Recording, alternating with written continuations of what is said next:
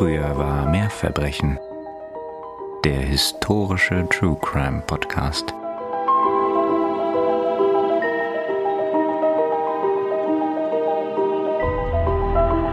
Sauber ist sie ja und sehr aufgeräumt. Die kleine Küche des bescheidenen Hauses, in der Thomas Platz genommen hat. Die Frau, die ihm gegenüber sitzt, trägt ihr dunkles Haar ordentlich hochgesteckt. Ihre wachen Augen mustern ihn aufmerksam. Sie mochte einmal ansehlich gewesen sein, denkt er bei sich, doch das Leben hatte sie gezeichnet. Er seufzt. Sein Versuch, ihr eine Anstellung zu vermitteln, verläuft ganz anders als erwartet. Anstatt sich zu freuen, hatte sich die Frau bei ihm nur beklagt über die schwierige Situation und über den Jungen, ihren Stiefsohn, der klein und blass neben ihr sitzt und schweigt. Traurige Geschichten ist Thomas gewohnt, er hört sie oft. Doch dass Eltern ihre Kinder loswerden wollen, ist eher selten. Er muss hart bleiben. Ich kann Ihnen nicht helfen, wehrt er den neuerlichen Versuch der Frau ab. Der Junge ist Ihre Verantwortung. Die Antwort der Frau würde Thomas nie vergessen, auch nicht den Blick in ihren dunklen Augen. Er wird mir nicht mehr lange zur Last fallen, prophezeit sie mit fester Stimme. Es wird ihm wie dem Rest ergehen. Der wird nicht alt.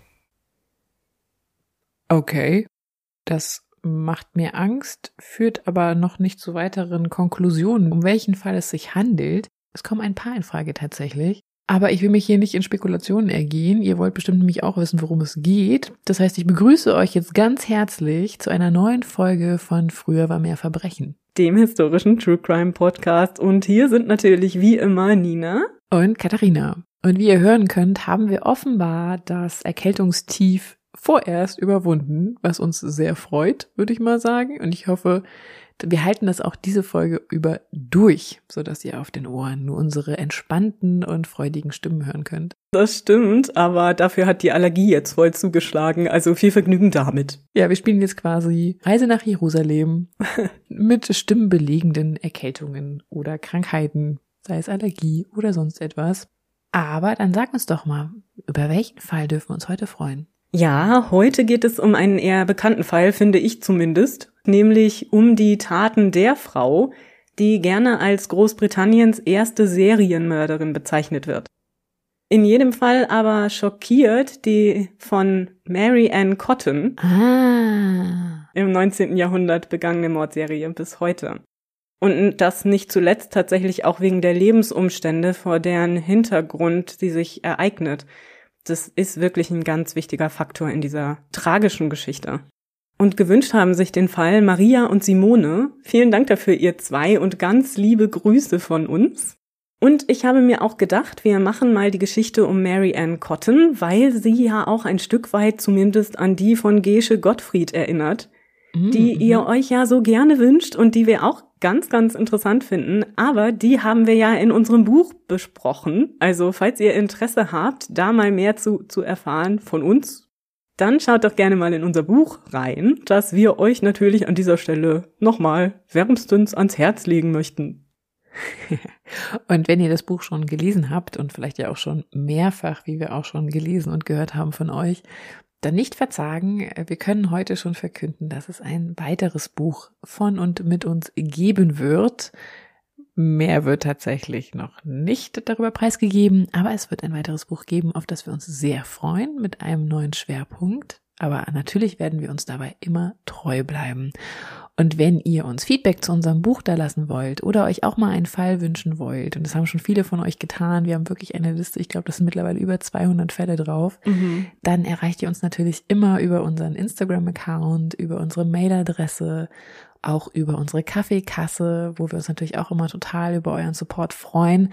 Und alles, was ihr braucht, alle Adressen findet ihr wie immer in der Folgenbeschreibung, teilweise auch bekannt als Show Notes.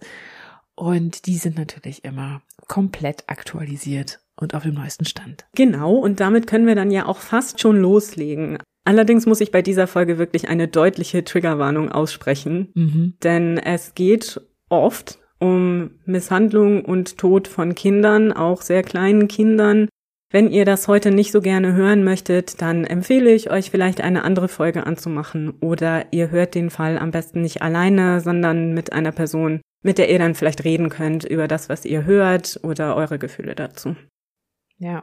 Ansonsten werdet ihr bestimmt auch noch in unseren 76 anderen Folgen fündig, was Fälle betrifft, die euch vielleicht heute ein bisschen, ja, besser passen. Genau, da sind ja auch ein paar harmlosere Sachen dabei und ja. gerade der Tod von Kindern ist ja wirklich schon immer hart zu ertragen. Also ich habe natürlich wie immer keine Details. Davor braucht ihr keine Angst zu haben. Aber ich möchte noch einen Hinweis loswerden, das lasse ich mir jetzt mal nicht nehmen, denn die Familienverhältnisse in dieser Folge, also der Geschichte um Mary Ann Cotton, sind dank mehrerer Ehen unserer Täterin und zahlreicher Kinder und Stiefkinder nicht immer so ganz leicht nachzuvollziehen. Zumal viele der Kinder auch die gleichen Namen wieder von ihren vorverstorbenen Geschwistern erben und so weiter. Also das ist nicht so ganz einfach. Also ich bin total gespannt natürlich bei so einem Fall, der auch ein bisschen bekannter ist oder einer Täterin, die etwas bekannter ist, inwiefern du bei deiner Recherche da auf Lücken in der Tradierung gestoßen bist. Also viele Sachen, ob es da Dinge gibt, die quasi einfach falsch in der Popkultur sich festgehalten haben, aber die eigentlich gar nicht zu belegen sind. Also das ist ja das, wo ich oft Zweifel habe oder skeptisch werde, Gerade bei so mhm. bekannteren Fällen habe ich das Gefühl, da schreiben viele voneinander ab, aber de facto Beweise oder Hinweise für vieles gibt es gar nicht. Damit sprichst du auch schon einen sehr wichtigen Punkt dieser Geschichte an. Ich hoffe, dass viele von euch, auch wenn ihr die Geschichte schon kennen solltet, am Ende dieser Folge vielleicht doch noch ein paar Punkte erfahren habt, die euch vielleicht nicht so bewusst waren. Aber beginnen wir erstmal mit der Geschichte um vielleicht die erste Serienmörderin Großbritanniens. Wir begeben uns nach England, genauer gesagt in den kleinen Ort West Auckland im County Durham im Nordosten des Landes. Dort lebt im Sommer 1872 die Witwe Mary Ann Cotton mit ihrem siebenjährigen Stiefsohn Charles Edward Cotton in einem bescheidenen Reihenhaus in der Nummer 13 Front Street. Die kleine Familie hat es nicht leicht, denn als Witwe muss Mary Ann alleine für den Lebensunterhalt sorgen. Hierzu vermietet sie ein Zimmer in ihrem Haus und zum anderen verdingt sie sich als Pflegerin, wann immer sie irgendwo benötigt wird. Also wenn jemand erkrankt, dann kümmert sie sich, bis die Person genesen ist. Am 6. Juli des Jahres 1872 spricht ein Herr namens Thomas Riley Mary Ann an, da er eine Pflegerin für eine an Pocken erkrankte Person organisieren möchte. Thomas betreibt nämlich zu jener Zeit nicht nur ein Geschäft in West Auckland und ist ein allgemein erfolgreicher Geschäftsmann und wichtiger Bürger des Ortes, sondern er ist auch für die Organisation der Armen und Bedürftigen Fürsorge zuständig. Mary Ann ist darauf angesprochen, ob sie diese Stellung annehmen möchte, auch durchaus interessiert. Allerdings, so betont sie, sei ihr Stiefsohn im Weg, da er sie, Zitat, an das Haus binde. Je länger Thomas mit Mary Ann spricht, umso deutlicher wird es. Sie ist alles andere als glücklich darüber, sich um den kleinen Charles kümmern zu müssen. So manche Stellung habe sie seinetwegen schon ablehnen müssen, und das, obwohl er ja nicht einmal ihr eigenes Kind sei. Sie erzählt Thomas, dass sie tatsächlich auch schon einmal versucht hatte, den Jungen bei einem Onkel unterzubringen, also bei einem Bruder seines Vaters. Allerdings habe dieser den Jungen auch nicht aufnehmen wollen. Und so habe sie schließlich versucht, ihn ins Arbeitshaus zu bringen, damit sich dann quasi der Staat um ihn kümmert. Aber das war auch nicht von Erfolg gekrönt. Übrigens bespricht sie, wie in der Einleitung beschrieben, alle diese Dinge, also wie sehr sie ihn loswerden möchte und ähnliches im Beisein des Jungen. Also oh, auch keine besonders schöne Szene. Mm -mm. Mary Ann geht sogar so weit, Thomas zu bitten, ihr zu helfen, Charles im Arbeitshaus unterzubringen. Schließlich ist er ja für die Armen und Bedürftigen Fürsorge zuständig und kann damit auch Einweisungen ins Arbeitshaus vornehmen. Und die Anfrage, die irritiert Thomas schon sehr. Zwar ist es nicht unüblich, dass Kinder verarmter Familien ins Arbeitshaus gegeben werden, doch normalerweise ist das wirklich der allerletzte Ausweg für die Eltern. Also sie versuchen alles, bevor sie ihre Kinder abgeben. Mhm. Auf ihre Frage, ob er das Kind ins Arbeitshaus einweisen würde, lässt Thomas sie aber wissen, dass er das zwar tun könne, aber nur dann, wenn sie, also Mary Ann, auch mit ins Arbeitshaus gehen würde. Und die Idee sagt ihr jetzt nicht sonderlich zu. Außerdem hat Thomas Gerüchte im Ort gehört, dass ein gewisser Steuerbeamter namens Mr. Man oder Mr. Quick Manning Mary Ann heiraten wolle, dass diese beiden also in einer Liebesbeziehung zueinander stünden. Und als Steuerbeamter hätte dieser Mann ja durchaus Möglichkeiten, Mary Ann und das Kind zu versorgen. Ja. Also von daher sei ja diese Maßnahme gar nicht nötig. Auf diesen Mr. Man angesprochen, antwortet Mary Ann, dass es schon möglich sei, dass er sie heiraten würde, bleibt also sehr schwammig. Allerdings stünde ihr ja auch in diesem Fall der Junge im Wege. Und dem fügt sie hinzu, was wir schon in der Einleitung gehört haben. Zitat Ich werde nicht mehr lange Ärger mit ihm haben. Es wird ihm wie dem Rest ergehen, er wird nicht alt werden. Weiß denn unser Herr jetzt schon, was sie mit dem Rest meint? Nein, und genau das, also wie sie aufgrund dieser unklugen Aussage als Serienmörderin in die Geschichte einging, das rollen wir jetzt mal von Anfang an auf. Am 31. Oktober 1832 erblickt Mary Ann Robson in Low Morsley, County Durham, das Licht der Welt. Sie wird in Lebensumstände hineingeboren, die wirklich alles andere als einfach sind. Der Kohlebergbau bestimmt das Leben der Menschen in County Durham. Und zahllose Minen verschmutzen Landschaft und Luft. Der Bergbau zieht ganz im Sinne der industriellen Revolution abertausende Arbeiter und ihre Familien in die einst verschlafenen Dörfer des Countys, die oft innerhalb weniger Jahre um ein Vielfaches anwachsen. Die Lebensumstände der Minenarbeiterfamilien sind dabei wirklich prekär.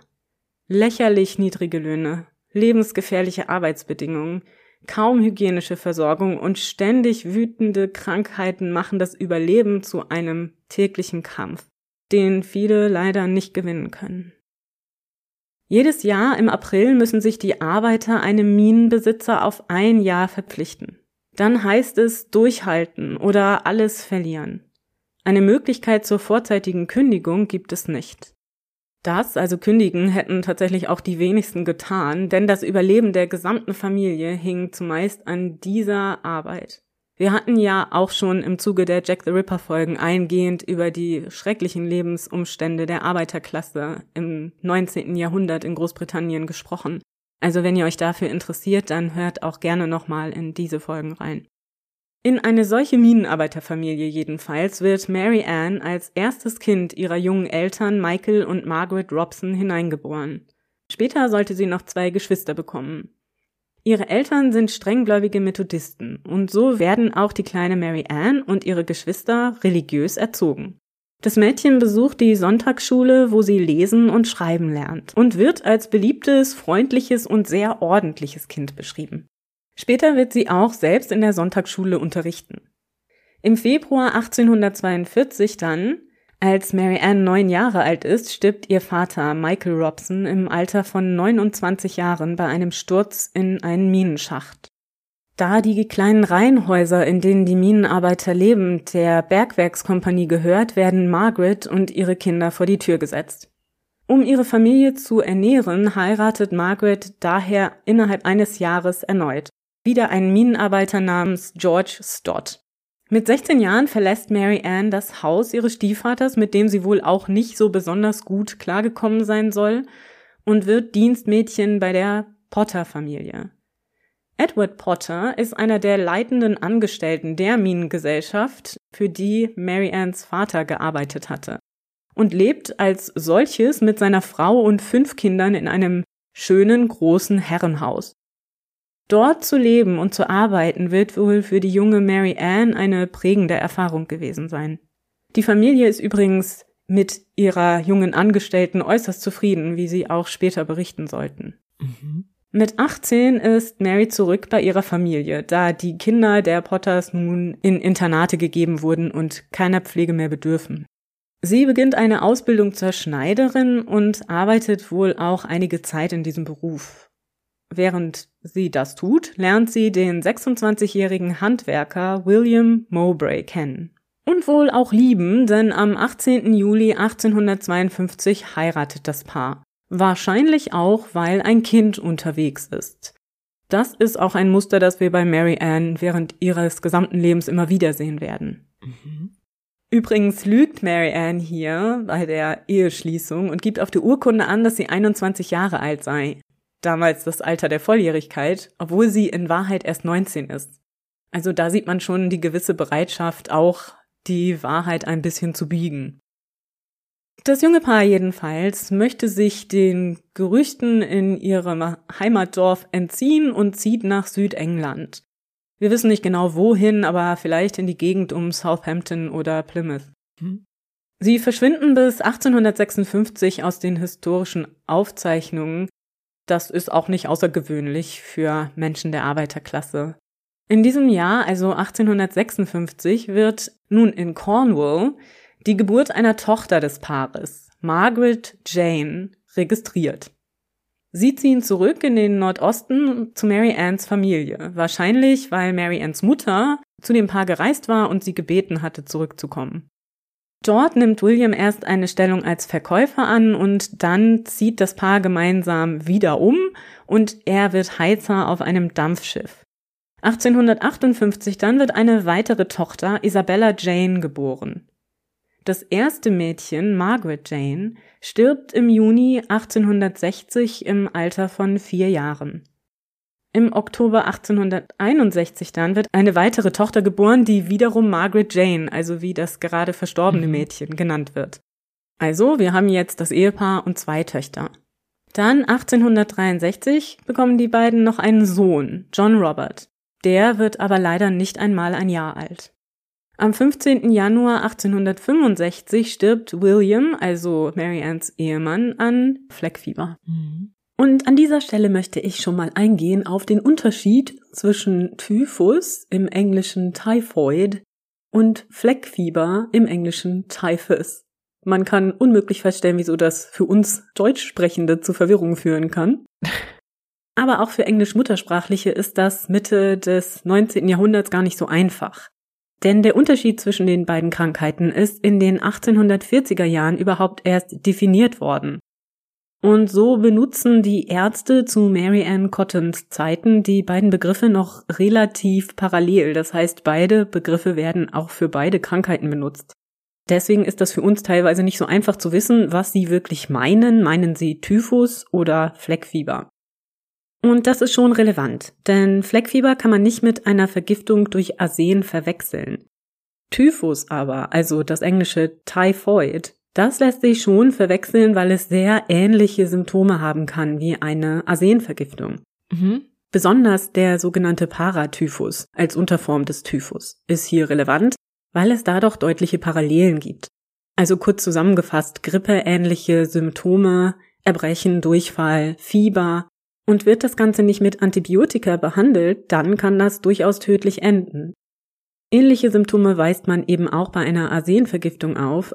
Auch beiden gemein sind Schwindel und Schwächegefühle, eben wie gesagt allgemeine grippeähnliche Symptome, weswegen die Arsenvergiftung auch so leicht zu verschleiern war. Denn Typhus ist eine bakterielle Infektion und bei schlechten hygienischen Zuständen kann das dazu wirklich schnell kommen, auch durch Verschmutzung des Trinkwassers zum Beispiel. Es ist also durchaus möglich, dass sich die Mitglieder der Haushalte, in denen Mary Ann Cotton lebte, mit Typhus angesteckt haben. Später wird nur die Frage sein, ob das in solch einer hohen Zahl realistisch ist, aber grundsätzlich hätte das passieren können und ist ja auch häufig genug passiert zu jener Zeit und in der Bevölkerungsgruppe, in der Mary Ann Cotton sich bewegt. Mhm. Ob es jetzt aber Typhus oder Fleckfieber war, in jedem Fall bleibt Mary Ann mit zwei Töchtern, Isabella und Margaret, zurück. Mindestens zwei Kinder und der Ehemann sind also jetzt verstorben. Vielleicht sogar mehr, denn wir wissen nicht ganz genau, wie viele Kinder Mary Ann eigentlich zu diesem Zeitpunkt schon bekommen hatte, da wir darüber einfach keine Aufzeichnungen haben. Aus persönlichen Berichten, die sie später selber gemacht hat, können wir entnehmen, dass sie wohl noch mehr Kinder geboren hatte irgendwo zwischen drei und fünf vielleicht. Aber genau sagen können wir das nicht. So kommen aber unterschiedliche Opferzahlen am Ende zustande. Ob es jetzt alles Opfer waren oder nicht, darüber können wir noch mal reden, okay. aber jedenfalls hatte sie wahrscheinlich um die drei Kinder vorher schon verloren in sehr jungem Alter. Darauf wollte ich nur mal hinweisen, denn man sieht immer so unterschiedliche Zahlen in den mhm. verschiedenen Berichten. Nach Williams Tod jedenfalls zahlt seine Lebensversicherung Mary Ann die Summe von 35 Pfund aus. Das sind gut 4000 Euro, wenn man das in die heutige Zeit anpasst. Ein paar Monate später stirbt auch die jüngste Tochter, Margaret Jane, an Fleckfieber. Und Mary Ann übergibt die nun siebenjährige Margaret Isabella, also ihre älteste Tochter, an ihre Mutter und ihren Stiefvater. Warum sie das macht, ist nicht klar, aber das Mädchen wächst in der Folge bei ihren Großeltern auf. Vielleicht möchte Mary Ann sich wirklich um Arbeit bemühen und darauf konzentrieren, eine Stellung zu finden. Das gelingt ihr schließlich auch und sie wird Krankenschwester oder vielmehr Pflegerin in der Old Sunderland Infirmary. Dort in der Infirmary lernt sie den 33-jährigen Patienten George Ward kennen. An was genau er erkrankt ist, weiß ich nicht. Ich konnte das nicht so richtig zuverlässig in den Quellen finden. Aber es wird schon etwas Ernsteres gewesen sein, wenn er damit im Krankenhaus lag. Mhm. In jedem Fall jedenfalls heiratet er seine Pflegerin Mary Ann im August 1865. Und die beiden leben im Grunde in der Folge von der Armenfürsorge, denn George kann aufgrund seiner Krankheit nicht arbeiten. Mary Ann verdient zwar ab und zu etwas Geld als Pflegerin dazu, trotzdem ist das ein Leben, das nicht unbedingt nach ihrem Geschmack gewesen sein wird oder nach irgendjemandes Geschmack, denn das war sicherlich kein einfaches Leben, das muss man der Fairness halber schon sagen. Im Oktober 1866 schließlich stirbt auch ihr zweiter Ehemann George, nachdem zahlreiche Ärzte tagelang um sein Leben gekämpft hatten, nach einer kurzen, heftigen Krankheit. Laut Sterbeurkunde handelte es sich um Typhus und Cholera. Ich bin nicht sicher, ob es auch hier eine Lebensversicherung gab. Die Wahrscheinlichkeit ist groß, da man damals eigentlich versucht hat, so viele Familienmitglieder wie möglich zu versichern. Also das war tatsächlich nicht nur in Fällen so, denen man vielleicht üble Absichten unterstellen konnte, aber es war einfach eine derart schlechte Lebenssituation, dass man möglichst vorsorgen wollte für mhm. Bestattungskosten, Versorgungskosten und so weiter, auch der Familie nach dem Versterben. Also von daher kann es gut sein, dass auch hier eine Lebensversicherung ausgezahlt wurde. Gerade nach dem Versterben des Hauptversorgers, ne? Das kennen wir ja auch schon aus anderen Fällen aus der Zeit. Genau, ja. Zu diesem Zeitpunkt ist Mary Ann also zweifache Witwe und hat mindestens drei, vielleicht sogar bis zu sechs ihrer Kinder verloren. Kurz nach Georges Tod erfährt Mary Ann, nun auf der Suche nach einer neuen Anstellung und wohl auch nach einem neuen Ehemann, denn wie gesagt, damals war es einfach wesentlich leichter, mit einem Ehemann das Leben zu bestreiten. Auch das hatten wir schon oft erwähnt. Mhm. Dass ein Herr namens James Robinson in dem Ort Pellion eine Haushälterin sucht, die ihn auch mit seinen fünf Kindern unterstützen soll. James Robinson ist 33 Jahre alt und hat als Schiffbauer ein sehr gutes Einkommen. Zumindest im Vergleich zu dem, was Mary Ann zuvor gewohnt war. Das ermöglicht ihm und seiner Familie einen recht guten Lebensstandard. Nun war kurz zuvor seine Frau Hannah verstorben. Und allein kann sich der allem Anschein nach fürsorgliche und familienorientierte Mann nicht um seine fünf Kinder im Alter zwischen neun Jahren und neun Monaten kümmern. Das kommt Mary Ann natürlich wie gerufen. Dank ihrer Erfahrung als Pflegerin, der Tatsache, dass sie selber Mutter war ihrer gepflegten ordentlichen Erscheinung und wahrscheinlich auch ihrer gewinnenden Art ist sie die ideale Kandidatin für James, der sie auch prompt einstellt. Am 20. Dezember 1866 zieht sie bei den Robinsons ein. Zu diesem Zeitpunkt ist das jüngste der Kinder, der zehnmonatige John, sehr krank und Ärzte kämpfen um sein Leben. Leider vergeblich, denn am 21. Dezember, also einen Tag nachdem Mary Ann bei den Robinsons einzieht, verstirbt das Baby. Die nächsten drei Monate verlaufen ruhig, während sich die fünf Robinsons und Mary Ann an ihren neuen Alltag gewöhnen. Doch dann erhält Mary Ann im März 1867 eine Nachricht von ihrem Stiefvater George Stott aus Seaham Harbor. Ihre Mutter Margaret ist sehr schwer an Hepatitis erkrankt und man bittet Mary Ann zu kommen, um bei der Pflege zu helfen.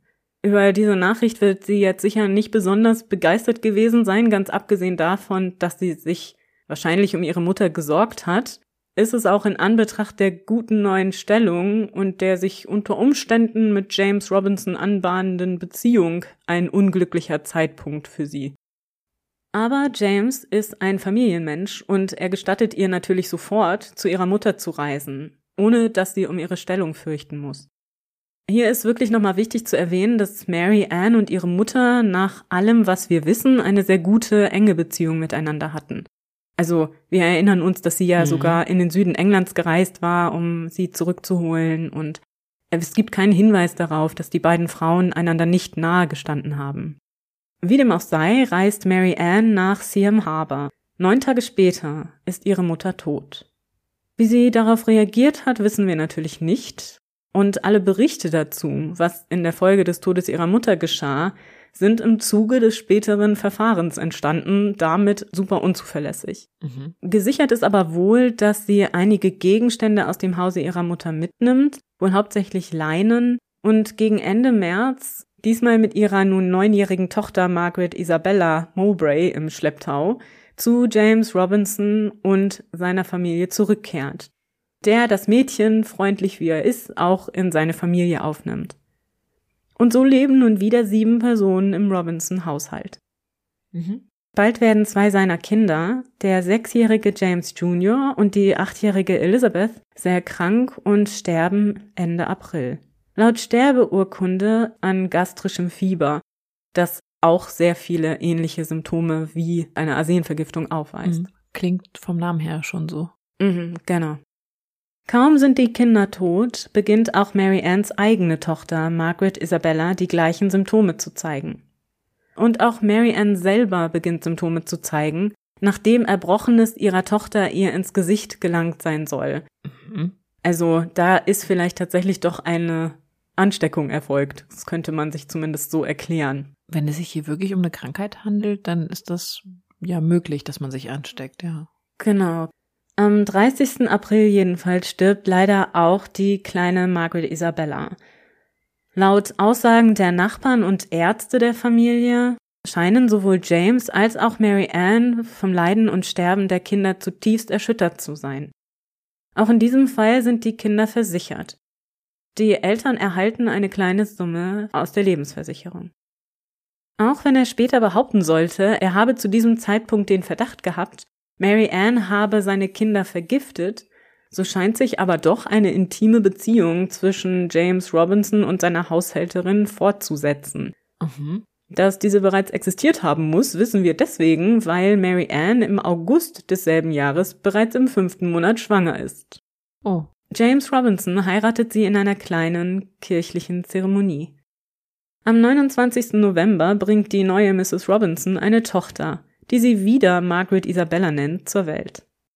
Die verstirbt aber bereits im Februar, wird also nicht mal drei Monate alt. Wissen wir da mehr über die Todesumstände oder? Ja, als Todesursache werden Krämpfe beschrieben, also das könnte auch eine Magen-Darm-Geschichte gewesen sein. Hm. Bald ist Mary Ann wieder schwanger. Und im Juni 1869 wird ihr kleiner Sohn George Robinson geboren.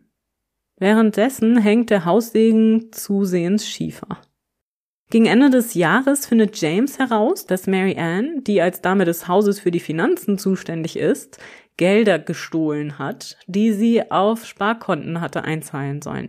Außerdem verpfändet sie auch ohne James' Wissen Gegenstände aus dem Haushalt. Und sie soll auch in seinem Namen falsche also sie soll auch in seinem Namen Gegenstände gekauft haben, für die er dann ohne sein Wissen bezahlt hat. Also jedenfalls hat sie ihn um sehr viel Geld betrogen im Zuge dieser Tätigkeiten. Und dabei ist tatsächlich unklar, was sie mit dem Geld macht. Das ist wirklich eine Frage, die ich mhm. hier generell sehr schwierig zu beantworten finde. Vielleicht können wir ja am Ende nochmal spekulieren, aber sie hat zu keiner Zeit einen reichen Lebensstil oder besonders reiche Kleidung, die man irgendwie auffällig finden könnte oder hat riesige Summen Geld irgendwo weggelegt. Also was sie mit dem Geld macht, ist mir schleierhaft. James jedenfalls ist verständlicherweise sehr verletzt und enttäuscht, als er das rausfindet. So kommt es zu häufigen Streitigkeiten, die am Ende so heftig eskalieren, dass Mary Ann schließlich ihr Baby George schnappt und James verlässt. Oder James wirft sie vor die Tür, wie sie später behaupten sollte. Wie genau es war, wissen wir natürlich nicht. In jedem Fall ist sie aber weg und James hat die Nase gestrichen voll von ihr, auch wenn er sicher sehr besorgt um seinen Sohn ist. Jedenfalls zieht er mit den anderen Kindern aus dem gemeinsamen Haus aus und zu seiner Schwester. Kurze Zeit später, am 1. Januar 1870 dann, ist die Freude bei James riesig, als plötzlich eine bekannte Mary Anns mit seinem kleinen Sohn George vor der Tür steht. Mary Ann hatte das Baby am Abend zuvor bei ihr gelassen, angeblich um einen Brief zur Post zu bringen und war einfach nicht wieder aufgetaucht. Rekapitulieren wir also nochmal. Mary Ann ist nun 37 Jahre alt und zweifache Witwe. Vom dritten Ehemann lebt sie getrennt. Bis zu neun ihrer Kinder, sicher aber fünf, und drei ihrer Stiefkinder sind tot. Außerdem ihre Mutter. Ihr Sohn George und seine zwei Halbgeschwister William und Mary Jane leben noch bei ihrem Vater. Mary Ann ist wieder allein unterwegs. Es ist nicht ganz klar, wie sie die kommenden Monate verbringt. Wahrscheinlich arbeitet sie als Wäscherin. Ein Job, den ihr womöglich ihre Freundin Margaret Cotton besorgt hatte. Diese ist ebenfalls Wäscherin und hat einen Bruder namens Frederick, der sich selbst gerade in einer schwierigen Lage befindet. Seine Frau Adelaide war im Dezember 1869 gestorben, nachdem er bereits zwei seiner fünf Kinder verloren hatte. Und er braucht dringend Hilfe bei der Versorgung seiner verbliebenen drei Kinder. Auch Frederick ist Minenarbeiter und lebt in Walbottle in der Nähe von Sunderland in bescheidenen Verhältnissen. Seine Schwester Margaret verlässt im Dezember 69 ihre Stellung und zieht zu seiner Familie, um ihn bei der Pflege der Kinder zu unterstützen. Am 29. Januar 1870 stirbt schließlich auch Fredericks kleine Tochter Adelaide Jane mit circa acht Jahren. Wann genau Frederick Mary Ann kennenlernt, ist nicht klar. Doch wahrscheinlich stellt seine Schwester Margaret die beiden vor. Im März 1870 stirbt dann jedenfalls auch sie, also seine Schwester Margaret, an Pleuropneumonie. Das ist eine Lungenentzündung mit einer gleichzeitigen Entzündung des Zwerchfells. Mm. In der Folge von Margarets Tod kümmert sich jetzt wohl Mary Ann um die Familie. Und offensichtlich auch sehr gut um Frederick. Denn als sie zwei am 17. September 1870 heiraten, ist sie bereits wieder im vierten Monat schwanger. Hm. Und zwar mit einem kleinen Sohn, der im Februar 1871 zur Welt kommt und den die beiden Robert Robson Cotton nennen. Im April zieht die Familie dann um, und zwar nach West Auckland, wo unsere Geschichte ja angefangen hatte. Dieser Umzug findet wohl auch deswegen statt, um den Gerüchten in Wallbottle zu entgehen. Denn wieder war Mary Ann ja vor der Eheschließung schwanger geworden, so wie es irgendwie jedes Mal passiert. Mhm. Hier, also in West Auckland angekommen, nimmt Frederick erneut eine Stelle im Bergwerk an. Und die kleine Familie lebt sich in ihrem bescheidenen Mitarbeiterhaus des Bergwerks ein. Und noch jemand anderes lebt in einem der Mitarbeiterreihenhäuser in der gleichen Straße wie die Cottons, der Johnson Terrace. Nur wenige Türen von den Cottons entfernt. Der 35-jährige Joseph Natras. Der ist ebenfalls Minenarbeiter und seit drei Jahren Witwer. Und, so will es die Gerüchteküche und die tradierte Geschichte Mary Ann Cottons, Marys Liebhaber. Ob das aber zu diesem Zeitpunkt bereits stimmt, und wann die Affäre zwischen den beiden begonnen haben wird, ist wirklich nicht belegt. Ich habe in den Quellen so viele unterschiedliche Zeitpunkte gefunden. Manche behaupten, es sei schon seit zehn Jahren so gewesen und manche Aha. behaupten, sie habe überhaupt alles nur getan wegen ihm und so. Dafür gibt es überhaupt keinen einzigen Hinweis. Also von daher können wir es nicht sagen. Aber wissen wir sicher, dass sie auf jeden Fall eine Affäre hatten? Tatsächlich nicht mal das, nein. Mhm. Wie dem aber auch gewesen sein mag, in jedem Fall erkrankt nun auch Mary Anns vierter Ehemann, Frederick Cotton. Im September 1871 klagt er bei seiner Arbeit im Bergwerk über Bauchschmerzen und Unwohlsein. Bald kann er nicht mehr arbeiten und liegt mit sich stetig verschlechternden Magen-Darm-Problemen, Schwindel, Fieber und Schwäche im Bett. 14 Tage lang quält er sich. Und auch der herbeigerufene Hausarzt Dr. Kilburn kann ihn nicht retten. Am 20. September 1871 verstirbt auch er, laut Sterbeurkunde an Typhus und Hepatitis. Mary Ann ist anscheinend tatsächlich schwer vom Tod ihres Ehemannes getroffen. Und schnell finden sich hilfreiche Nachbarn, die eine Sammlung organisieren, um der trauernden Witwe und den Kindern zu helfen. Zudem erhält sie eine kleine Summe von der Lebensversicherung und die Minengesellschaft gestattet ihr, kostenfrei in ihrem Haus zu bleiben. Und das finde ich ist übrigens auch ein interessanter Unterschied zu der Behandlung, die ihre Mutter erfahren hat, als ihr Vater mhm. gestorben ist. Ja. Hm, vielleicht hat das damit zu tun, dass ihr Vater bei der Arbeit gestorben ist und die Minengesellschaft da keine Verantwortung übernehmen wollte, aber wer weiß. Um die Familie zu ernähren und sich Geld zu verdienen, nimmt Mary Ann drei Mitbewohner, ebenfalls Minenarbeiter, bei sich und den Kindern auf. George und Edward Taylor sowie den schon erwähnten Joseph Natras. Außerdem arbeitet sie wieder als Pflegerin, wann immer sie gebraucht wird. Ein halbes Jahr später, im März 1872, stirbt Frederick Cottons ältester Sohn, Frederick Jr., ebenfalls an gastrischem Fieber. Er ist zehn Jahre alt.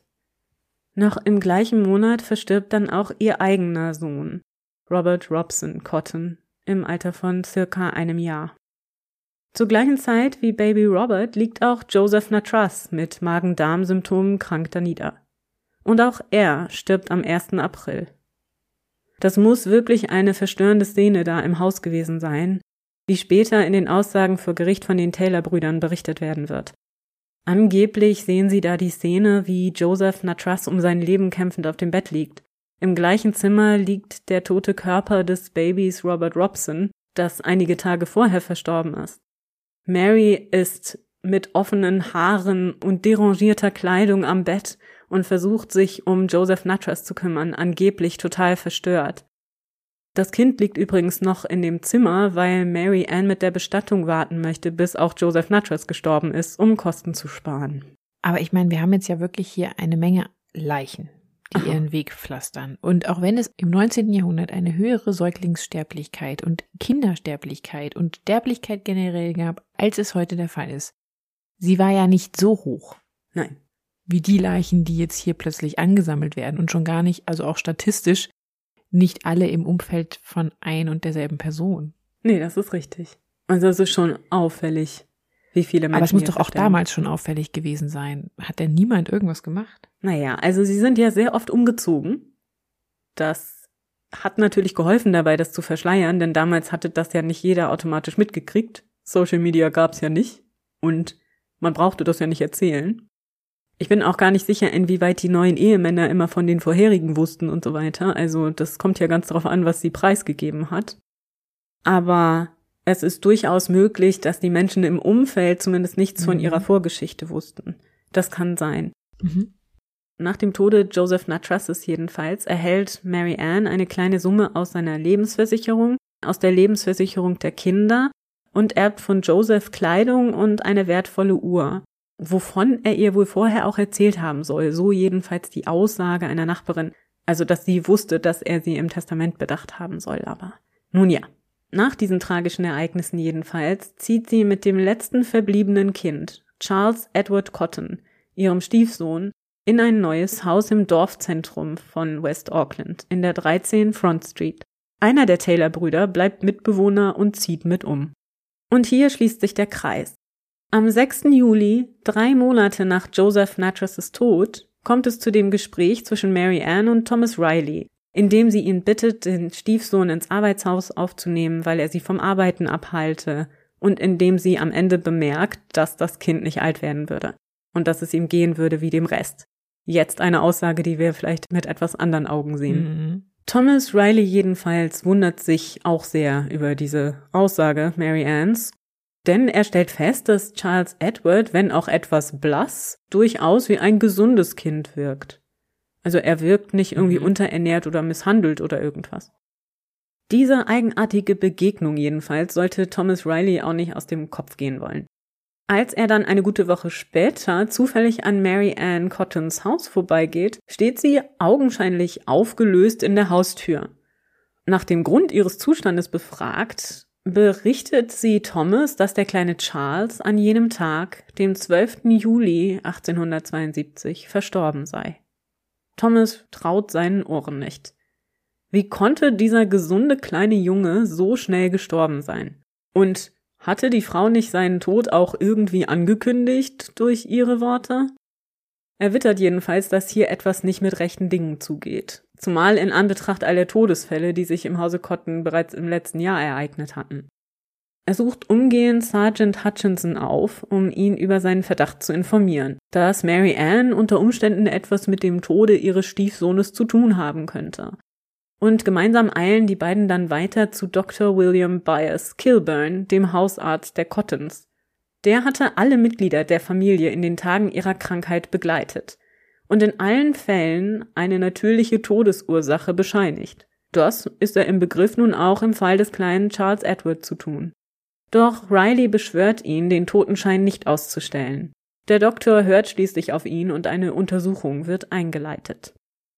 Zu diesem Zweck wird eine hastige Autopsie des Kindes bereits am nächsten Tag durchgeführt.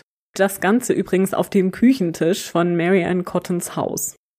Alles geht so ein bisschen hastig vonstatten, denn zur Zeit der Autopsie sitzen der Coroner und die Geschworenen bereits im benachbarten Pub und warten auf die Ergebnisse, um zu ihrem Urteil zu gelangen, ob Mary Ann Cotton angeklagt werden würde oder nicht.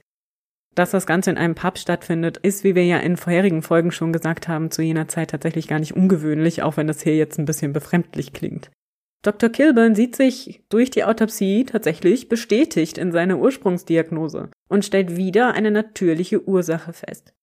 Somit wird der Totenschein doch noch ausgestellt und Charles Edward Cotton wird am 15. Juli bestattet. Dafür lässt Mary Ann übrigens Thomas Riley und die Gemeinde zahlen. Mhm. Ja, im Zuge der Armenfürsorge. Aber so ganz spurlos geht das Ganze an Mary Ann nicht vorbei, denn die Gerüchteküche beginnt zu brodeln weil ja diese Voruntersuchung schon in der Presse besprochen worden war und die Nachbarn damals auf diesen Verdacht aufmerksam wurden, dass Mary Ann das mit dem Tod ihres Stiefsohnes zu tun haben könnte. Also wird es ihr nun doch zu ungemütlich in West Auckland und sie verkauft ihre Möbel, um möglichst schnell den Ort zu verlassen. Dazu würde es aber nicht mehr kommen. Nach ewigen Drängeln Thomas Rileys nämlich hatte Dr. Kilburn den Mageninhalt von Charles Edward während der Autopsie in eine Flasche abgefüllt und mitgenommen. Diesen Mageninhalt unterzieht er nun einem Test auf Arsen. Dass es sich um Arsen gehandelt haben könnte, darauf kommt er wegen der Symptome, die sich ja so sehr ähneln mit den Erkrankungen des Magen-Darm-Traktes, also gastrischem Fieber oder Typhus. Mhm. Um das herauszufinden, unterzieht er die Probe dem sogenannten Reinsch-Test. Dazu wird die Probe in Salzsäure aufgelöst und gekocht für circa eine Stunde. Ein Kupferstreifen wird dabei in die Flüssigkeit gelegt und wenn sich am Ende eine stumpfe, dunkle Ablagerung auf dem Kupfer zeigt, dann handelt es sich um Arsen. Allerdings ist anzumerken, dass die Umgebung für diesen Test tatsächlich sehr sauber sein muss und dass er auch fehleranfällig ist. Dennoch gehe ich mal davon aus, dass Dr. Kilburn hier sauber gearbeitet hat, nicht? Zu seinen Gunsten. Mhm. Auch wenn mhm. ich sagen muss, dass ich ihn schon so ein bisschen fragwürdig finde, aber egal. Jedenfalls kann er in der Probe von Charles Edward Cottons Mageninhalt Arsen nachweisen.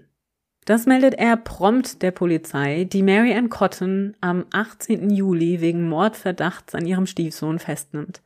Im Gefängnis von Durham erwartet sie nun ihr Verfahren und die Beweisaufnahme beginnt. Währenddessen brodelt die Gerüchteküche und alle möglichen Geschichten werden erzählt und wahrscheinlich auch erfunden. Und die Presse nimmt natürlich alles dankbar auf und berichtet es fern und nah. Im Zuge der Beweisaufnahme kommt man jedenfalls auch auf die Idee zu schauen, was eigentlich mit den anderen Familienmitgliedern passiert war. So wird Dr. Thomas Scattergood zur Untersuchung hinzugezogen, der in Leeds unterrichtet und lebt und ein berühmter Toxikologe der damaligen Zeit ist. Der untersucht Proben der Organe von Charles Edward, Frederick Jr. und Robert Robson Cotton sowie Joseph Natras, die alle bis Ende Oktober 1872 exhumiert werden. Frederick Cotton, den Vater der Kinder, konnte man nicht finden, da auf den Friedhöfen damals nicht zwingend Grabsteine aufgestellt wurden, wegen der hohen Kosten. Dr. Scattergood kann in allen Fällen, also in den Organen aller Toten, Arsen nachweisen. Und erklärt in seinem Bericht, dass alle Untersuchten einer Arsenvergiftung erlegen waren. Er gibt dabei an, dass es sich um viele kleine Dosen über eine längere Zeit gehandelt haben wird. Kein Nachweis von Arsen gelingt ihm aber an den Gegenständen und Proben, die die Polizei im Zuge der Ermittlungen aus Mary Ann Cottons Haus mitnimmt. Also kein Nachweis von Arsen im Haushalt. Das hat mich total erinnert nebenbei mhm. an den. Fall von Louisa Collins, den wir in unserer 60. Folge besprochen hatten, der Voyager of Botany. Ja. Denn da war das ja genauso. Auch da ist ja nicht nachgewiesen worden oder konnte nicht nachgewiesen werden, woher das Arsen stammte. Und das ist ja ein ganz interessanter Punkt. Während Dr. Scattergood diese Untersuchungen vornimmt, werden auch zahlreiche Zeugen aus Mary Anns Umfeld befragt.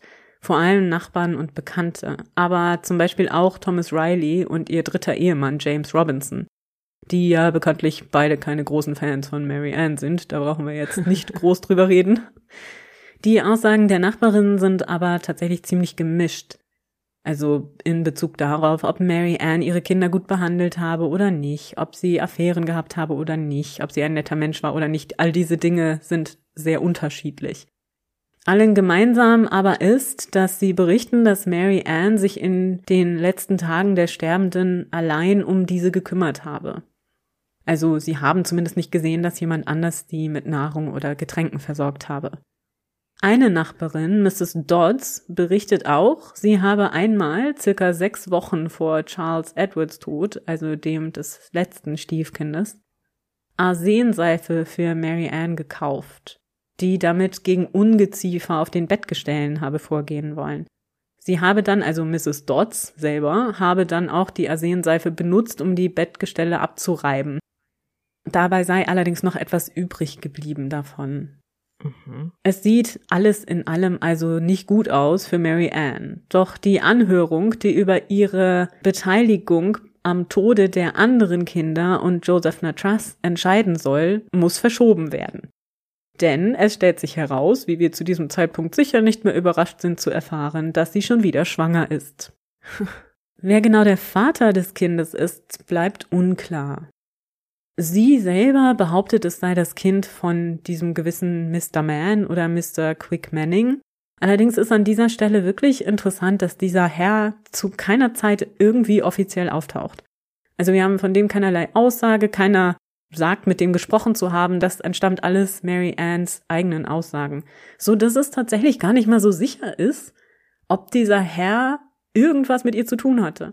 Also es gab Aha. wohl einen Brauereiinspektor, der Quickman hieß, der wohl auch mal ja. in der Gegend unterwegs war, der allerdings auch ein ganzes Stück jünger war als Mary Ann, die zu diesem Zeitpunkt sicher auch, nun ja, schon recht gezeichnet war vom Leben, was ja nichts heißt, aber er gehörte ja nun auch einer sehr viel besseren sozialen Schicht an und ob die beiden jetzt eine Liebesbeziehung eingegangen wären, weiß ich nicht. Kann natürlich sein, aber es gibt dafür keinerlei Belege. Und sie hat tatsächlich auch nie behauptet, dass dem so war. Sie hat es nur nicht abgestritten, wenn andere es behauptet haben, was ja auch ganz mhm. spannend ist. Ja. So ein bisschen wohl auch gegenüber der Nachbarin und so, so Gerüchte gestreut, ne? Also erzählt, dass sie da eine Liebesbeziehung hat. Das schon, aber nicht im Verfahren zum Beispiel oder gegenüber Offiziellen. Also ich weiß es nicht. Ich würde fast vermuten, dass sie vielleicht gar nichts mit diesem Herrn hatte und das Kind vielleicht eher aus einer anderen Beziehung stammt. Allerdings habe ich dann auch überlegt, weil Joseph Natras war eigentlich zu diesem Zeitpunkt schon tot, beziehungsweise im Sterbeprozess, als das Kind gezeugt sein ja. worden muss. Hm, ich weiß es nicht. Vielleicht ja doch. Am Ende des Tages wissen wir es nicht. Ist ja auch nicht so wichtig. Jedenfalls wird am 7. Januar 1873 eine kleine, gesunde Tochter geboren, der Mary Ann den Namen Margaret Edith Quickmanning Cotton gibt.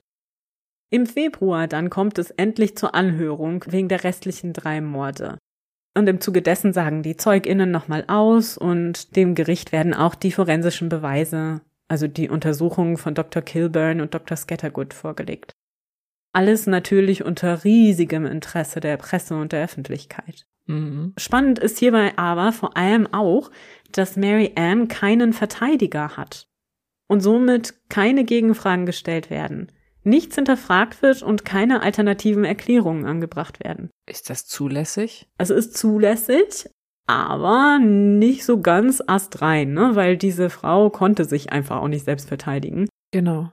Das Ganze hat sogar auch noch einen spannenden Hintergrund. Mary Ann hatte nämlich tatsächlich eine Anwaltskanzlei bezahlt, sie zu vertreten. Die mhm. hatten aber alle Gegenstände von Mary Ann verkauft, die noch irgendwo zu finden waren, unter anderem auch die Uhr, die sie von Joseph Natchez geerbt hatte und hatten sich damit aus dem Staub gemacht, waren also nicht aufgetaucht und hatten ihre Arbeit nicht gemacht. Hm. Das Ganze aber nicht, bevor sie Mary Ann nicht noch geraten haben, kein einziges Wort zu sagen, keine Fragen zu stellen und nichts anzumerken, was natürlich auch wirklich nicht sehr hilfreich war. Und so ist es natürlich auch relativ klar. Gut, die Punkte, die vorgebracht werden, sind auch sehr deutlich, mal davon abgesehen. Aber trotzdem, eine faire Anhörung wäre schon nett gewesen, dass Mary Ann auch dieser drei Morde angeklagt werden wird. Und ob es zu einer Verurteilung wegen Mordes kommt, muss nun das Gericht feststellen. Am 5. März 1873 beginnt die Verhandlung gegen Mary Ann Cotton wegen des Mordes an Charles Edward Cotton. Sie wird also nur wegen des einen letzten Mordes vor Gericht gestellt. Mhm. Die anderen wollte man wahrscheinlich aus juristischen Gründen noch in der Hinterhand behalten, falls sie hier freigesprochen wird. Den Vorsitz des Assisengerichts in Durham hat der Richter Sir Thomas Archibald, der übrigens auch über medizinisches Fachwissen verfügt, da er selber ein Medizinstudium hinter sich hatte, also ganz interessant. Und die Anklage wird vertreten durch Charles Russell, der sich später übrigens auch erfolgreich für Florence Maybrick einsetzen sollte. Und wer noch Lust hat, mehr über diesen Fall zu hören, hört gerne nochmal in unsere 18. Folge rein. Nun wird Mary Ann jedenfalls auch ein Pflichtverteidiger zur Seite gestellt, und zwar Thomas Campbell Foster. Ein durchaus fähiger Mann, der allerdings erst zwei Tage vor Verhandlungsbeginn überhaupt verpflichtet wird, was bedeutet, dass er viel zu wenig Zeit hat, sich vorzubereiten und noch irgendwelche Zeugen zu finden oder zu recherchieren, also unmöglich. Das Interesse der Öffentlichkeit an dem Verfahren ist riesig, so dass für die Verhandlung Tickets verkauft werden. Mhm. Und es lohnt sich auch, denn Russell für die Anklage macht einen hervorragenden Job, das muss man wirklich sagen. Er etabliert ein finanzielles Motiv nämlich die Lebensversicherung des Kindes von etwas über vier Pfund. Und ein persönliches, denn das Kind habe Marianne im Weg gestanden, sowohl in Liebesdingen als auch in beruflichen Dingen. Mithilfe der Aussagen von Dr. Kilburn und Scattergood etabliert er den Tod durch Arsenvergiftung. Und durch Befragung der Bekannten die Tatsache, dass nur Mary Ann sich um die Opfer gekümmert hatte. Aber streng genommen reicht das nicht als Beweis und ist bestenfalls ein Indiz zumal auch kein Arsen im Haus gefunden werden konnte. Denn dieser Bericht, dass es diese Arsenseife gab, das war ja sechs Wochen her gewesen und sechs Wochen nach dem Tod ungefähr der anderen Verstorbenen, also nicht zu dem Zeitpunkt oder um den Zeitpunkt herum, als das geschah. Diesen Punkt nutzt Foster wiederum für die Verteidigung. Er führt an, dass Mary Anns Haus mit grüner Tapete gepflastert sei. Diese enthält ein hohes Konzentrat an Arsen. Und das stimmt auch, wie ihr vielleicht schon öfter gehört habt in anderen mhm. Formaten, waren gerade diese grünen Tapeten in der viktorianischen Zeit wirklich häufig der Grund für Krankheitssymptome und hatten eine hohe Konzentration. Je schlechter das Fabrikat, umso höher die Konzentration an Arsen in dieser Tapete. Und es ist auch richtig, dass diese Partikel, dieses Arsen, sich aus der Tapete lösen kann und in die Umgebung gelangen kann. Tatsächlich hatte es schon tote Kinder durch Arsen in der Tapete gegeben. Das ist auch in medizinischen Fachzeitschriften okay. veröffentlicht gewesen, auch schon zu dieser Zeit. Also das war schon eine Sache, die passieren konnte. Das führte also nicht nur in der Konzentration zu Unwohlsein und Beschwerden im Magen-Darm-Bereich, sondern konnte wirklich tödlich sein. Also zumeist war es eher etwas, das zu Beschwerden führte, die dann wieder weggingen, sobald man aus dem Raum geht. Also das wird zum Beispiel von Erwachsenen berichtet. Aber ja. es hatte tote Kinder gegeben. Also nicht oft, aber vereinzelt. Zum Beispiel sind in einem Haushalt in London drei Kinder einer Familie durch das Arsen der Tapete im Haus zu Tode gekommen. Außerdem hatte ja Mary Ann nachweislich auch mit Arsenseife die Betten gereinigt. Mhm. Dazu sagt sogar Dr. Scattergood, dass wenn diese Arsenseife trocknet auf Oberflächen, das Arsen auch ausflockt und dann eben wieder in die Umgebung gelangt. Also da war schon einiges an Arsen auch sowieso so im Haus am Herumfliegen. Jetzt sagt Dr. Scattergood dazu aber, dass das nicht in einer tödlichen Konzentration gewesen sein wird, aber nachgeprüft hat er das natürlich nicht. Und das ist nicht ganz lupenrein. Das hätte ein Verteidiger mit besserer Vorbereitung wahrscheinlich mhm, gut natürlich. genutzt. Sag ich mal, ne? Aber trotzdem, wenn es so leicht gewesen wäre, damals an Arsen zu sterben, dann wäre das ja noch in der Form viel häufiger vorgekommen, als wir es nachgewiesen haben, oder? Genau. Es geht ja auch tatsächlich gar nicht so sehr darum, Ne? Es geht ja darum, was die Verteidigung aufbauen kann, um Zweifel zu säen. In Klar. den Köpfen Ja. der Jury, ne? Also, Nee, ich denke nur halt auch aus unserer Perspektive, ne, ob es sich lohnt, diesen Weg im Zweifelsfall auch hier für die Angeklagte einmal zu gehen gedanklich und zu überlegen, hätte es da auch, sind auch hier Unfälle möglich oder eine Option? Es kann natürlich sein, dass es tatsächlich Tote in ihrem Umkreis gab, für die sie keine Verantwortung trug. Ich bin aber dennoch skeptisch. nee, also das glaube ich auch. Zumal ja auch in Anbetracht all derer, die zuvor schon gestorben waren, ne? Ja, Also es genau. war ja nicht nur der Junge gestorben. Wäre das jetzt nur ein Todesfall gewesen eines Kindes, dann wäre es vielleicht sogar noch bedenkenswert gewesen. Aber in diesem Fall glaube ich das auch nicht. Finde aber, dass das eine sehr clevere Verteidigungsstrategie ist. Das wäre es ja. Nicht, dass ich Mary Ann wünsche, dass sie durchkommt mit ihren Taten. Also das ist wirklich gar nicht so gemeint, aber ein Gerichtsverfahren muss ja fair ablaufen und nicht umsonst muss ja die Schuld bewiesen werden. Mhm. Ja. Aber wie gesagt, ist die Anklage hier wirklich geschickt. Denn obwohl die anderen Todesfälle, also die anderen drei Morde wahrscheinlich, eigentlich nicht hätten erwähnt werden dürfen, weil es in diesem Fall ja eben nicht darum geht, sondern nur um den Fall Charles Edward Cotton, schaffte es durch Verneinung der Erwähnung, also ich erwähne hier ja nicht die anderen drei Fälle, ne? Das Mhm. Ganze doch in die Gedanken der Geschworenen zu bringen und das hat sicherlich einen großen Einfluss gehabt. Und so wird Marianne Cotton am Ende des nur wenige Tage dauernden Prozesses des Mordes an Charles Edward Cotton schuldig gesprochen und zum Tode verurteilt.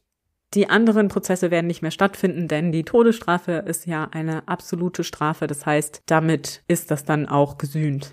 Nach ihrer Verurteilung gibt Mary Ann Cotton aber nicht auf, zu versuchen, das Ganze noch abzuwenden, zumindest vielleicht eine Gefängnisstrafe statt einer Todesstrafe zu erhalten. Sie schreibt zahlreiche Briefe an Bekannte und Freunde und bittet sie in ihrem Namen zu intervenieren, jedoch vergeblich. Außerdem organisiert sie auch die Adoption ihrer kleinen Tochter Margaret Edith, die in eine liebevolle Familie kommt, die tatsächlich einmal Mary Anns Nachbarn gewesen waren. Am 24. März 1873 wird Mary Ann Cotton im Hof des Durham Gefängnisses hingerichtet. Hiermit wird übrigens der seinem Ruf nach schlechteste Henker Englands beauftragt. Äh, Er ist okay. bekannt dafür, dass er seine Hinrichtungen vermasselt. Warum beauftragt man ihn dann? Ja, vielleicht, weil man Mary Ann nicht gesondert mochte, ich weiß es nicht. Ähm, es ist ja auch ein bisschen nachvollziehbar, auch wenn man so nicht denken sollte. Aber äh, es ist so, dass die Hinrichtung nicht so richtig gelingt. Ich werde nicht ins Detail gehen und am Ende dauert es drei Minuten, bis der Tod eintritt. Nach dem Tod Mary Ann Cottons bricht sogleich eine morbide Faszination für die Geschichte aus. So wird natürlich, wie immer in diesem Fall, ein Wachsabdruck ihres Gesichtes genommen und Stantepede, eine Wachsfigur von ihr mit Mordszenerie bei Madame Tussauds ausgestellt. Außerdem wird eine Szenerie der Taten auch auf Jahrmärkten präsentiert und Fotos von ihr, tatsächlich das einzige Foto, das jemals von ihr gemacht wurde, das ihr auch auf unserem Instagram-Kanal sehen könnt, wird Mhm. überall verkauft als Souvenir. Auch Geistergeschichten beginnen bald die Runde zu machen und werden erzählt, nachdem die kindlichen Opfer Mary Ann Cottons in der jeweiligen dörflichen Umgebung gesehen werden und herumstreichen sollten. Ja, und damit haben wir hier nun die Geschichte von Mary Ann gehört, die als eine der schlimmsten oder sogar die erste Serienmörderin Englands gilt. Sie soll laut verschiedenen Artikeln und Besprechungen des Falls bis zu 21 Menschen getötet haben. Also das liest man zumindest oft und dabei verwendet man zu selten den Konjunktiv. Es ist nämlich nicht ganz so eindeutig, wie wir es vielleicht oft präsentiert bekommen, wie viele Menschen Mary Ann am Ende getötet hat. Nicht, dass ich irgendwie das besser machen möchte, ne? Also egal wie viel. Und wenn sie nur einen Menschen getötet hat, ist es zu viel. Das ist natürlich Mhm. keine Frage. Trotzdem findet hier schnell so eine, ja, so eine Überstilisierung statt, ne? Also da wird sofort jeder Tod, der in ihrem Ja. Umfeld passiert, ihr zugeschrieben. Und ich glaube einfach nicht, dass das der Wahrheit entspricht. Zum Beispiel denke ich tatsächlich, dass einige ihrer ersten Kinder zumindest nicht ermordet wurden. Ich glaube, dass das wirklich echte Säuglingstode waren. Das hat sie ja vielleicht sogar auf die Idee gebracht. Das kann ja sein. Damals hatte sie aber eigentlich keinen Grund, das zu tun.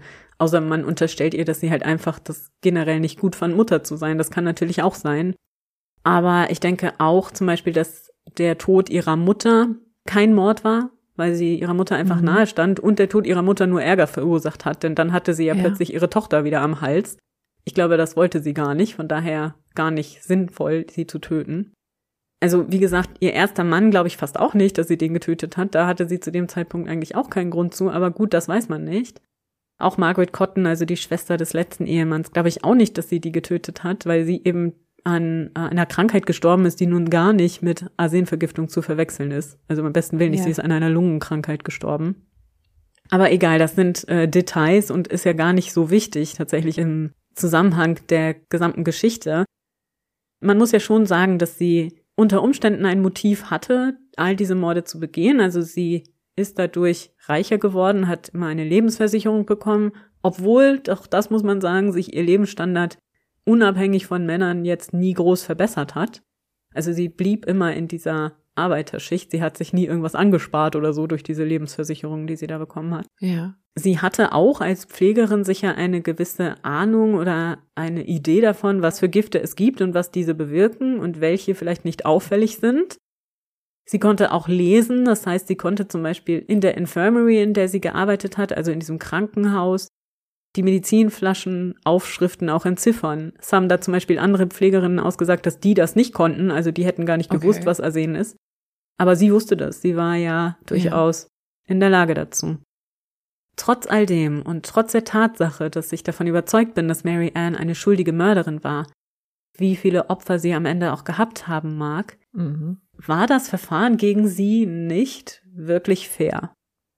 Sie hatte ja keine Verteidigung in der Anhörung, das hätte man schon abwenden müssen. Ja. Und in der tatsächlichen Verhandlung später hatte ihr Anwalt Foster, der ja wirklich einen guten Job gemacht hat, das muss man ihm lassen, viel zu wenig Zeit, sich vorzubereiten. Und es wäre ja vielleicht sogar auch zuträglich gewesen, hätte man da noch ein bisschen weiter nachgeforscht, um zu gucken, wo mhm. hätte das Arsen denn vielleicht am Ende herkommen können? Was war da vielleicht passiert? Das ist ja alles gar nicht passiert, weil man Mary Ann sehr schnell zu einer Art Monster gemacht hat. Und diese Charakterschwäche dann im Grunde auf der Anklagebank stand und weniger eine Beweisführung. Und das ist verständlich, aber es ist eigentlich juristisch nicht ganz sauber, weil man eigentlich nur den Fall von Charles Edward hätte betrachten sollen und losgelöst davon, dass noch andere gestorben waren vorher. Ja. Und weil man in diesem Fall einfach nicht beweisen konnte, dass zu diesem Zeitpunkt Arsen im Haushalt der Frau war, weil man nicht beweisen konnte, dass sie irgendwann mal Arsen in irgendwas reingemischt hatte. Also man hatte sie nie gesehen, wie sie irgendwie eine Flüssigkeit oder Pulver oder so in irgendwas reintut. Und sie hat auch nie gestanden, ne? Sie hat nie gestanden. Sie hat bis zu ihrer Hinrichtung behauptet, unschuldig mhm. zu sein. Während sie kleinere Verbrechen gestanden hat, also zum Beispiel die Bigamie hat sie gestanden, denn tatsächlich war sie ja immer noch mit Robinson verheiratet. Deswegen war sie übrigens auch nie Mary Ann Cotton nebenbei. Was lustig ist, weil sie unter diesem Namen in die Geschichte einging. Aber ja, auch wenn es uns nicht gefällt, ich habe einen ganz interessanten Podcast gehört mit Lucy Wolsey, Lady Killers. Ich Aha. verlinke euch das natürlich unten. Da ist so eine halbstündige Episode zu Mary Anns Geschichte. Da wird das Ganze so ein bisschen zusammengefasst und die hat auch eine Juristin bei sich. Und diese Juristin sagt, dass in einem modernen Gerichtsverfahren eine Jury, also die Geschworenen, nicht verurteilt hätten. Da ist sie sich sehr sicher, weil es einfach nicht genug Beweise gegen Mary Ann gab. Mhm. Und wie gesagt, es gefällt uns nicht. Es geht uns da genauso wie unseren viktorianischen Vorfahren. Ne? Wir denken auch, das war eine schreckliche ja. Frau, die hat ganz viele Menschen verloren. Das kann ja nicht mit rechten Dingen zugehen. Aber am Ende, wenn man nur diesen Fall betrachtet, für den sie verurteilt wurde, hätte sie eigentlich nicht verurteilt werden dürfen. Und das, wie gesagt, obwohl auch ich sie für schuldig halte, so ist das nicht. Ja, Aber es ist trotzdem wichtig, ja. dass ein fairer Prozess stattfindet. Ne? Besonders wenn die Todesstrafe im Raum steht, das ist eben nicht wieder zurückzunehmen. Nein, und ich frage mich halt schon, hätte man nicht früher bemerken können, dass da irgendwas nicht mit rechten Dingen zugeht und auch einige ihrer Opfer damit retten können. Ich kenne Zahlen der Oxford University. Das ist auch tatsächlich geografisch zugeordnet in Großbritannien. Auch da können wir den Link dann in die Show Notes packen. Und da ist es tatsächlich so, dass bis auf die großen Industriegegenden, wo die Kindersterblichkeit deutlich höher war als auf dem Land, Ja, wo wir uns ja befinden. Genau, aber trotzdem lag sie in der Regel unter einem Viertel. Ja. Meistens sogar noch niedriger. Und wenn du das einmal überschlägst zu denen, und das betrifft jetzt Kinder zwischen 0 und 5 Jahren, und wenn du das mal überschlägst, da hat sie ja einfach schon deutlich mehr Kinder verloren. Wahrscheinlich, auf die das zutrifft, auch vom Alter her. Ich bin mir gerade nicht sicher, wie alt die jeweils waren, aber es waren ja auch viele Kinder, die sehr früh starben.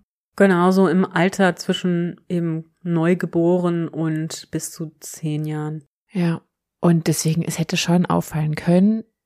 Natürlich, klar, dadurch, dass sie oft umgezogen ist, ihren Namen gewechselt hat, ihren Namen manchmal ja scheinbar nicht ganz juristisch valide gewechselt hat. Mhm. Und ihre Mutter war ja auch tot. Niemand hatte wahrscheinlich die Chance, so wie wir heutzutage, so auf dieses Leben zu blicken und diese ganzen Zusammenhänge so zu sehen. Ja.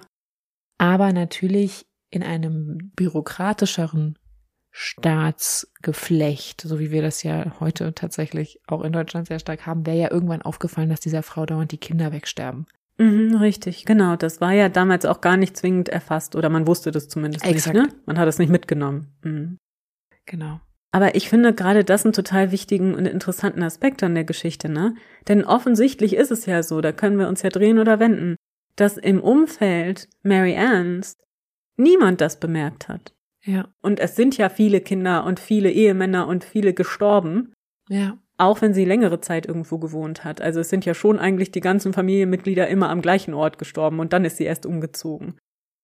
Und ich finde, das ist eigentlich eine ganz markante und schreckliche Feststellung, dass die Menschen damals das nicht verdächtig fanden, dass eine ganze Familie stirbt. Gut, sie zieht dann weg und sie merken nicht, dass noch eine Familie stirbt, aber trotzdem schon alleine, dass eine ganze Familie Ja. stirbt. Aber vielleicht haben sie das damals tatsächlich als, uh, ein besonderes Unglück betrifft eine besondere Familie abgetan. Und wenn, wenn sie mitbekommen hätten, dass es die nächste Familie trifft, dann wäre das, also ich glaube jetzt nicht, dass es in dem Sinne auf der Tagesordnung stand, dass dauernd Familien komplett dahingerafft wurden. Nee, nee, genau, das will ich damit auch nicht sagen. Ich will damit nur sagen, dass die Menschen derart an Tod und Trauer gewöhnt waren. Man sagte zum Beispiel damals auch, was ich ganz schrecklich finde, dass eine Frau erst Mutter ist, wenn mindestens eins ihrer Kinder gestorben ist. Mhm. So normal war es, dass Kinder starben. Und Klar. man hat halt wahrscheinlich auch schon selber Kinder verloren gehabt. Ja gut, das ist jetzt besonders tragisch, dass der jetzt irgendwie fünf Kinder sterben. Aber keiner hat gedacht, dass sie die umbringt. Und das Ja. finde ich so markant. Natürlich wäre es sicher aufgefallen, wäre man sich bewusst gewesen, wie oft das passiert ist. Aber trotzdem spricht es einfach für die Zeit und die Lebensumstände, in denen die Menschen waren damals, dass es nicht aufgefallen ist. Es ist ja am Ende erst durch ihre Aussage aufgefallen, dass es Ja. ihm genauso erginge wie allen anderen und er würde nicht alt werden. Ja, vor allen Dingen natürlich auch in der, in der sozialen Klasse, in der sie sich aufhielt Genau. und in der geografischen Region, in der sie unterwegs war. Ne? Also das scheint, das war mir vorher auch nicht klar, das scheint schon ein starker Unterschied gewesen zu sein, ob du damals in Manchester gewohnt hast oder in London Ja, oder halt auf dem platten Land. Da war das einfach deutlich geringer, das Risiko, dass deine Kinder starben, bevor sie fünf Jahre alt wurden. das stimmt. Auf dem Land war es wesentlich geringer und ganz besonders doll hat es betroffen diese starken Arbeiterbereiche der Städte. Ja. Die Minenarbeiterstädte oder die Minenarbeiterballungsgebiete waren sehr davon betroffen. Also da war die Sterblichkeit der Familienmitglieder einfach Mhm. sehr hoch. Auch noch im Erwachsenenalter. Tatsächlich. Das merkt man ja hier auch. Die sind alle irgendwie Ja. Witwer und Witwe und alle sind irgendwie tot, bevor sie 30 werden. Also es ist ja schon markant, ne, in dem Fall. Ja, wie gesagt, das hat mich schon auch ein Stück weit schockiert, dass das so laufen konnte. Auch Riley hätte ja tatsächlich gar nichts bemerkt, hätte sie das nicht gesagt. Es kam ihm das ja nicht komisch vor. Es hat er zu keiner Nee, Zeit genau. gesagt. Ja. Ja, und am Ende finde ich auch noch spannend, dass das Ganze so ein sehr viktorianisches Verbrechen ist, ne? Oder eine sehr Ja. viktorianische Geschichte. Also sehr viel viktorianischer geht's ja gar nicht. Das muss man wirklich sagen. Deswegen war das ja auch so ein Riesenhype in den Zeitungen und in der Öffentlichkeit.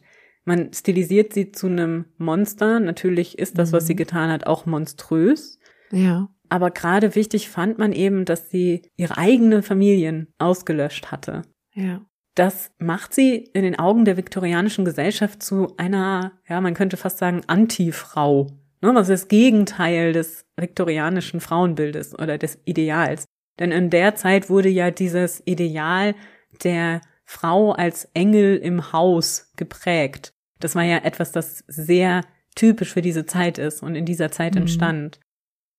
Und auch die Mordwaffe, also Arsen, ist gerade zu jener Zeit wirklich überall im Alltag zu finden. Ne? Also wir hatten es ja schon davon, das war in Tapeten, in Stoffen, in Spielzeugen, in Medizin und sogar in Süßigkeiten. Also äh, das yummy. fand man wirklich überall. Hm, yummy. Ja. Und das ist sicherlich auch der Grund dafür, dass es auch das beliebteste Gift für MörderInnen in der viktorianischen Zeit ist. Gut 40 Prozent aller Giftmorde werden mit Arsen begangen zu jener Zeit. Ja, es ist halt maximal verfügbar, ne? Ja, genau. Es war nicht schwierig zu bekommen und die Symptome, die es verursacht, sind eben sehr ähnlich denen, die oft zum Tode geführt haben zu jener Zeit. Mhm. Und außerdem ist auch dieser Gedanke Mary Ann's, den wir ihr ja wahrscheinlich unterstellen können, sich aus diesem Rollenbild irgendwie auch lösen zu wollen, ne? irgendwie für sich ein besseres Leben erarbeiten zu wollen, möglichst Geld über alles zu stellen, auch über Familie mhm. und Freunde und so weiter. Das ist tatsächlich auch ein Gedanke, der sehr nach Kapitalismus klingt und sehr der industriellen Revolution entspringt. Dass eben dieses sich verbessern und in der Welt aufsteigen so eine große Rolle spielt, wahrscheinlich, auch wenn sie ja nie gestanden hat und dementsprechend auch nie ihre Motive irgendwie erklärt hat. Ich meine, vielleicht war es am Ende des Tages auch einfach eine Ablehnung dieser Idee der Mutter und Hausfrau oder so. Vielleicht wollte sie das auch einfach nicht. Ich finde es nämlich wirklich spannend, mhm. dass sie ja zwar immer diese Summen kassiert hat, gut, die waren auch nicht hoch, ne? Also davon leben hätte sie tatsächlich nicht können. Also diese Lebensversicherungssummen, aber ja trotzdem auch immer gearbeitet hat. Also sie hat sich ja immer sofort Arbeit gesucht. Sie hat sich äh, verschiedene Ausbildungen gegönnt und war auch in ihrer Arbeit sehr gut. Ja, also das Geld scheint hier nicht die Motivation wirklich gewesen zu sein, oder? Nee, genau. Also sie ja. hat ja zum Beispiel auch nie irgendwelche Leute getötet, die sie gepflegt hat. Also zumindest soweit wir wissen nicht. Ist ja auch spannend, ne? Hätte ja auch sein können, dass das dann passiert ist. Das haben ja andere MörderInnen auch getan. Ja. Also es geht ihr scheinbar wirklich um ihre eigene Familie hier. Vielleicht ist es so, vielleicht wollte sie einfach keine Mutter und Ehefrau sein. Man weiß es nicht. Aber auf jeden Fall natürlich eine schreckliche Geschichte. Ja. Und wie so oft auch sehr stark durch die Presse und die Gerüchteküche beeinflusst in dem, wie es heute auf uns gekommen ist. Also ich denke nicht, dass Mary Ann 21 Menschen ermordet hat. Das macht es aber nicht besser. Sie ist deswegen trotzdem eine nee, Mörderin. Die Menge am Ende, genau. Genau. Es ist nicht wichtig, wie viel, aber diese Zahl wird natürlich maximal hoch angegeben mit allen, die vielleicht noch irgendwann sogar mal geboren wurden. Also da sind ja sogar Kinder eingerechnet, die überhaupt vielleicht nie existiert haben. Also von daher, ja, die Zahl möchte ich bezweifeln. Aber wie gesagt, das ist auch echt neben dem Punkt. Damit bin ich am Ende der Geschichte von Mary Ann Cotton. Offensichtlich eine etwas längere Geschichte, aber wie ich finde auch eine sehr interessante, die sehr gut in ihre Zeit passt und in die Gegend, in der sie geschieht. Ja. Und die auch immer noch ein Rätsel in sich birgt, weil wir ja bis heute, wir werden nie ergründen können, was ihre Motivation war. Genau. Es spielt vielleicht am Ende auch keine Rolle, aber ist natürlich aus der Retrospektive heraus oder für die Retrospektive in so einem True Crime Umfeld immer das, was einen auch so ein bisschen juckt, herauszufinden, was steckte dahinter, warum hat der Mörder, die Mörderin das getan, was sie oder er getan hat. Wir werden es in diesem Fall nicht herausfinden und ich finde es aber auch in Ordnung, hier diese Leerstelle zu lassen, weil ich, ähm, aber das ist ja eh immer unser Mantra, Antworten zu geben, wo wir eigentlich keine geben können, ist in dem Fall einfach auch nicht wissenschaftlich korrekt. Nee, genau. Und das braucht's ja auch gar nicht. Es ist nee. ein Schlaglicht auf die Zeit und das, was da geschehen ist. Ja. Und jetzt bin ich gespannt zu hören, worum es denn beim nächsten Mal gehen wird. Hast du da schon einen kleinen Hinweis für uns? Beim nächsten Mal werden wir tatsächlich mal wieder den Sprung über den großen Teich wagen und auch einen bekannteren Fall behandeln. Ich bin gespannt, was ihr, was du dazu sagst. Und ich hoffe natürlich, dass ihr euch darauf genauso freut wie ich auf diesen Fall. Und wenn ihr bis dahin etwas zum Sehen oder zum Hören braucht, ich bin total in ein kleines Rabbit Hole gefallen. Mal wieder, wie so oft. Ihr kennt das ja. Und zwar diesmal auf YouTube. Ich werde auch gucken, dass wir den äh, Link zu dem Kanal in unsere Folgenbeschreibung packen. Und zwar geht es um den Kanal von Abby Cox. Das ist eine Amerikanerin, die hat Kunstgeschichte studiert mit dem Schwerpunkt Mode, also Gewandkunde oder Kleiderkunde würde man wahrscheinlich im Deutschen sagen. Und die beschäftigt sich primär mit der oder ist auch wirklich kundig mit der Mode im 19. Jahrhundert. Und wenn ihr schon immer mal wissen wolltet, wie es sich anfühlt, über Jahre hinweg nichts anderes als ein Korsett zu tragen, wie die das damals bei über 30 Grad ausgehalten haben oder warum wir zum Beispiel heutzutage gar keine Hüte mehr so richtig tragen. Also ich bin da total wirklich äh, tagelang verschwunden in diesen Videos und finde es total spannend, weil sie ganz viel auch Debunking betreibt, also Mythen entzaubern oder entlarven, die wir, denen wir heute gerne nachhängen im Sinne von, waren die damals alle dumm? Das waren sie meistens nämlich gar nicht, sondern die haben sich sehr viel dabei gedacht und ich fand das, ich finde es sehr, sehr spannend. Da gibt es wirklich ganz tolle Videos zu verschiedenen Themen und ich kann die sehr empfehlen. Ich hatte sehr viel Spaß bisher bei all ihren Videos und ich habe mir, glaube ich, jetzt mittlerweile alle angeguckt. Ja, das ist total witzig, weil die kenne ich nämlich tatsächlich auch. Ich bin auch schon in diesen Kaninchenbau eingestiegen und habe auch großen Spaß damit gehabt. Ich finde sie auch super sympathisch. Ich finde, die macht das ganz toll. Also ja, diese Empfehlung kann ich nur teilen. Schaut da gerne mal rein. Wir verlinken euch ja. das Ganze. Natürlich, sehr gerne. ja, super. Also dann vielen Dank für diesen Tipp und wir freuen uns auch auf die nächste Folge, wo ich noch überhaupt gar keinen Schimmer habe, was das sein könnte. Ich meine, das ist ja ein weites Feld, aber mhm, kann auch mhm, grundsätzlich und wird sicherlich auch ein sehr spannendes Feld sein. Das hoffe ich doch. Ja klar. und somit bedanken wir uns ganz herzlich dafür, dass ihr wieder mit uns in der Zeit zurückgereist seid und diesen Fall mit uns angehört und angeschaut habt. Und für all eure Unterstützung auf allen Wegen und wünschen euch einen schönen Abend, guten Tag, guten Morgen und alles Liebe und Gute wie immer. Und bis zum nächsten Mal bei Früher war mehr Verbrechen. Eurem historischen True Crime Podcast.